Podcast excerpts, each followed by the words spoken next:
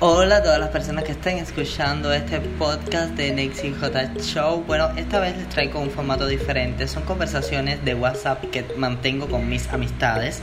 Y esta conversación que les traigo puntualmente es sobre la depresión, cómo he aprendido a gestionar la depresión y consejos que le estoy dando a un amigo que está aprendiendo a gestionar su depresión y que al mismo tiempo está ayudando a su familia, pero a veces utilizamos en, en este intento ¿no? Por estar mejor o sentirnos mejor eh, y buscando este bienestar, eh, cometemos el error de usar fármacos. Y bueno, yo estoy comentando un poco mi experiencia con los fármacos depresivos en este caso, que generalmente le damos un uso, digamos, erróneo o pretendemos que haga un efecto que no existe en la vida real y de lo cual yo me he percatado con todos los años de depresión que llevo encima y que llevo aprendiendo a gestionarla, porque vamos a estar claros, o sea, la depresión no se manifiesta de una misma manera, de una misma forma, y cada crisis de ansiedad o cada problema que vamos teniendo, eh, entonces aprendemos también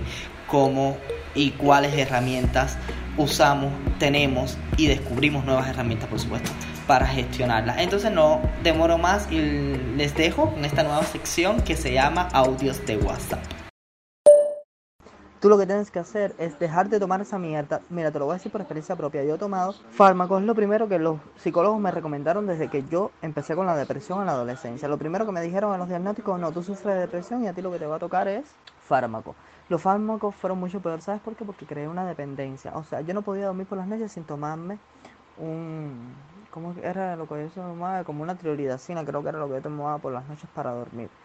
Y era como que súper loco, porque entonces era dormir a base de pastillas y relajarme a base de pastillas. Hubo un momento en mi vida donde me di cuenta que esas pastillas, esa dependencia no era buena.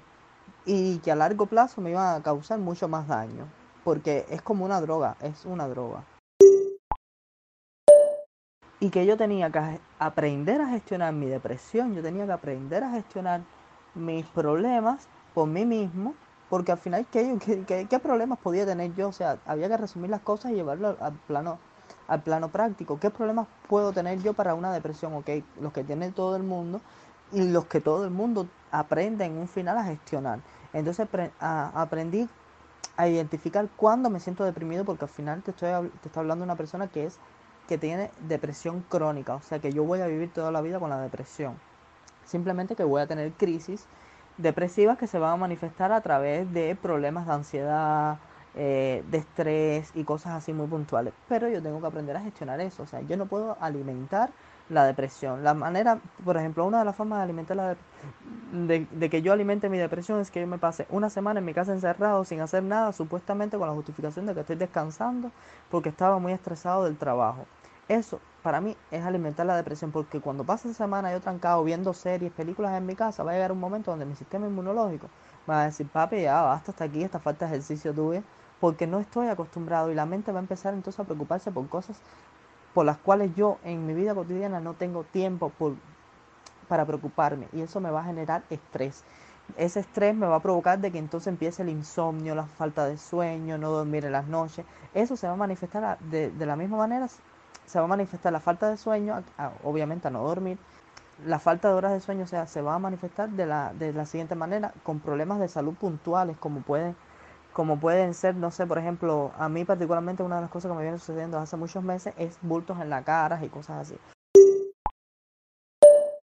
Papi, porque eso es una droga, porque eso trabaja con el sistema, eh, eh, con el cuerpo directamente, eso no es o sea, no existe un medicamento que te quite la preocupación, no existe un medicamento que, en fin, simplemente, o sea, trabaja con eso, relajar los músculos, eh, droga, eso se llama droga, no tiene otro nombre, tú no tienes por qué tomar eso, deja de tomar esa mierda. Tus problemas no se van a ir porque tú empieces a tomar eso, tus problemas se van a ir cuando tú empieces a gestionar tus problemas, cuando tú empieces a identificar qué es lo que te preocupa, cuál es la solución para eso que te preocupa y si no tienes solución de manera inmediata, descartarlo y decir, oh bueno, no tiene solución ahora, no lo puedo solucionar ya, no me, no, entonces no me voy a martillar la cabeza con esto que no tiene solución de manera inmediata, porque entonces lo que va, lo que va a provocar es todo este problema de ansiedad. La ansiedad y la depresión son una cosa que va y puede destruir a una persona, pero creo que lo más importante es que nosotros aprendamos a gestionarla desde nosotros mismos y no depender de los medicamentos, que los fármacos simplemente sean para momentos puntuales, para momentos donde tú dices, hoy yo no puedo más, hoy de verdad me siento sumamente en un estado extremo, pero no todos los días nos sentimos en un estado extremo, todo lo contrario, nosotros nos obligamos a ponernos en un estado extremo.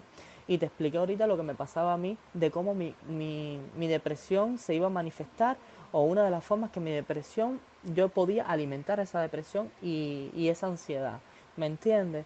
Y, y, entonces lo que hay que hacer es todo lo contrario, o sea, saber de que tenemos depresión, que, que, eso es inevitable, pero no alimentarla, no alimentarla con las cosas que vamos identificando que pueden ser los, o sea, factores eh, a favor de la depresión. No, no, no, no, todo lo contrario, o sea, para mí yo tengo, yo me quejo mucho de estar todo el tiempo o a veces muy alterado por el trabajo, pero realmente me di cuenta que si yo me salgo de eso y me pongo en estado de stand-by demasiado relajado, eso me va a generar entonces ansiedad.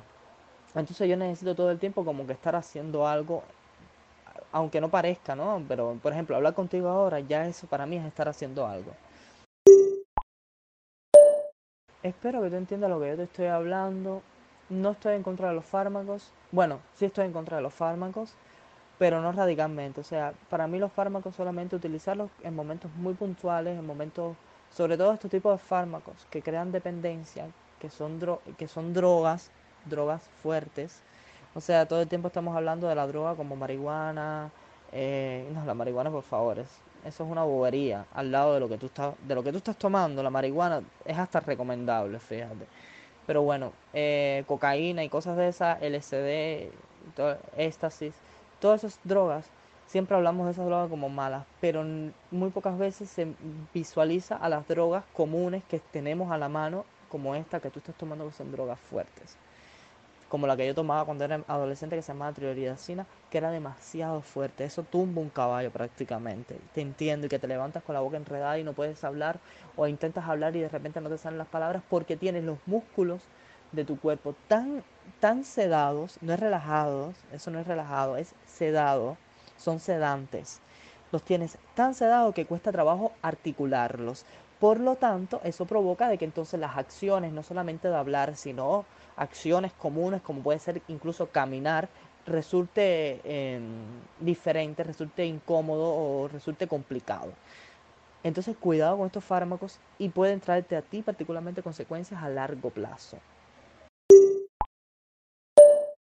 Y las consecuencias a largo plazo no es solamente la dependencia del medicamento, o sea, las consecuencias a largo plazo es de que entonces eh, se te empieza a atrofiar, o sea, tu organismo de tal manera donde ya tú seas incapaz de realizar ciertas actividades, ya sean físicas, incluso mentales, ¿no? Porque todo el tiempo estás en un estado de éxtasis o en un estado de, eh, ¿cómo te lo estaba diciendo ahorita? O sea, de tus músculos eh, eh, no contraídos y entonces esto va a provocar de que llegue un momento en que incluso hasta tu cerebro no pueda procesar ciertas cosas y cuando las intenta procesar resulten tan complicadas que entonces ya entonces tengas que remitir de nuevamente a la pastilla. Esto es un, eso es un ciclo vicioso horrible que no se lo recomiendo a nadie y mucho menos a una persona joven. Creo que tu mamá debería ocupar la cabeza en hacer cosas, en no sé, si es ama de casa, en limpiar, en cocinar, en, en arreglar la casa, en buscarse amistades, relacionarse a ustedes que pueden allí por lo menos relacionarse con personas del barrio, tu mamá visitar a otra persona. O sea, hacer este tipo de actividades de repente te va a generar, si tiene un trabajo, concentrarse en su, en su trabajo, no sé, cosas así, en realizar actividades y no estar todo el tiempo pendiente a la depresión, porque al final cuando estás todo el tiempo pendiente a la depresión lo que vas a generar es más estados de ansiedad, más estrés y vas a terminar en una depresión aún mayor. O sea, es como pensar en lo mismo, acentuar lo mismo. Por eso te digo, te recomendé hace unas semanas que fueran al psicólogo porque sí, sí, sí creo en, en, en, la terapia, sí creo de que puede, pero al mismo tiempo te digo que tengas cuidado y que lo valores y no te, y no te dejes ir de la mano. Eso, documentate, métete en internet, mira los efectos de las pastillas, quiénes deben ser recomendados para esa pastilla. O sea, tampoco te dejes llevar por todo lo que te diga el psicólogo porque crees que estudió una carrera universitaria y todo está bien. O sea, no dejes tampoco ir las cosas de las manos, así como que él es un profesional, él sabe lo que hace y me voy a tener a lo que él diga. También investiga por tu parte un poquitico. que créeme, cuando termines ese tratamiento vas a ir al psiquiatra. Te voy a decir cuál es el, o sea, te lo, te lo digo por experiencia y por lo que he podido investigar. Cuando termines el tratamiento vas a ir al psiquiatra, vas a contar cómo te sientes y entonces el psiquiatra lo que te va a hacer entonces mandar una dosis menor o otro medicamento que va a funcionar de la misma manera aunque sea más leve. Y eso te va a convertir en un círculo vicioso todo el tiempo donde el psiquiatra eh, simplemente te vas a sentar delante de él y él te va a preguntar, ¿cómo estás? ¿Cómo te ha ido en las últimas semanas? Cuéntame de tu vida. ¿Todo bien? Ya, perfecto. ¿Cómo te has sentido con la pastilla?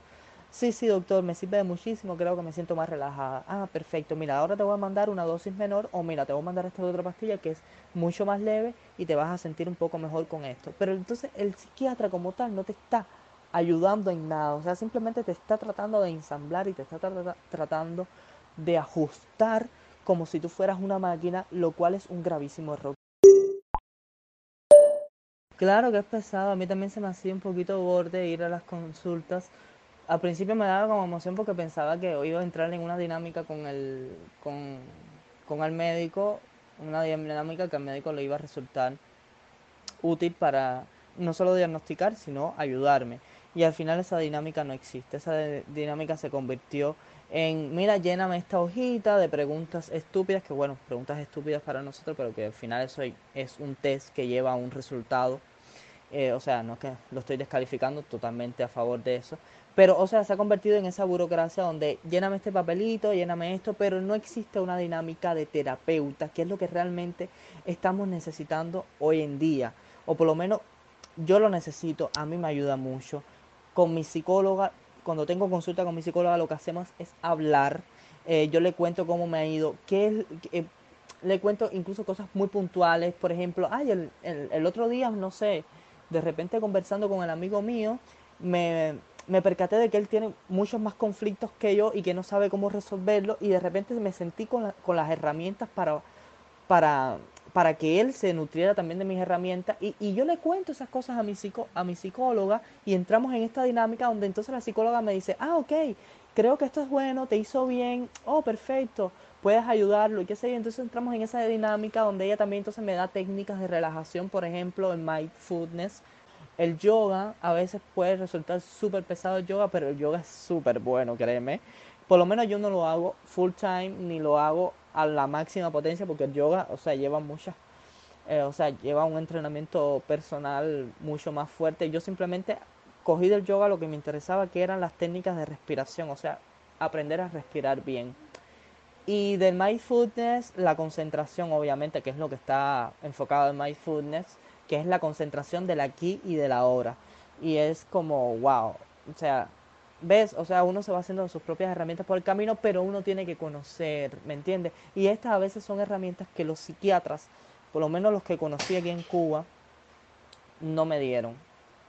Eh, las conocí a través de internet y las conocí después cuando estuve eh, investigando por mi cuenta y bueno, las que ahora tengo también que me han dado mis psicólogos y psiquiatras con los que me atiendo, que son argentinos y una colombiana. Bueno, esta fue un poco de mi conversación y contando mi historia y todo lo que sé sobre la depresión, bueno, desde mi propia experiencia, obviamente. Gracias por escucharlo. Siempre recomendarles seguirme en todas mis redes sociales, donde también me pueden recomendar ustedes temas para tratar en estos podcasts, también en videos en mi canal de YouTube. Entonces saben que me pueden seguir como Nelson Julio Álvarez en casi todas las redes sociales, Facebook, Twitter, Instagram y Nexi J Show. También tengo mis páginas en Facebook y pueden ver todo mi trabajo también periodístico. Entonces un saludo grande y nos vemos en próximas emisiones, en próximos episodios del podcast Nexi J Show.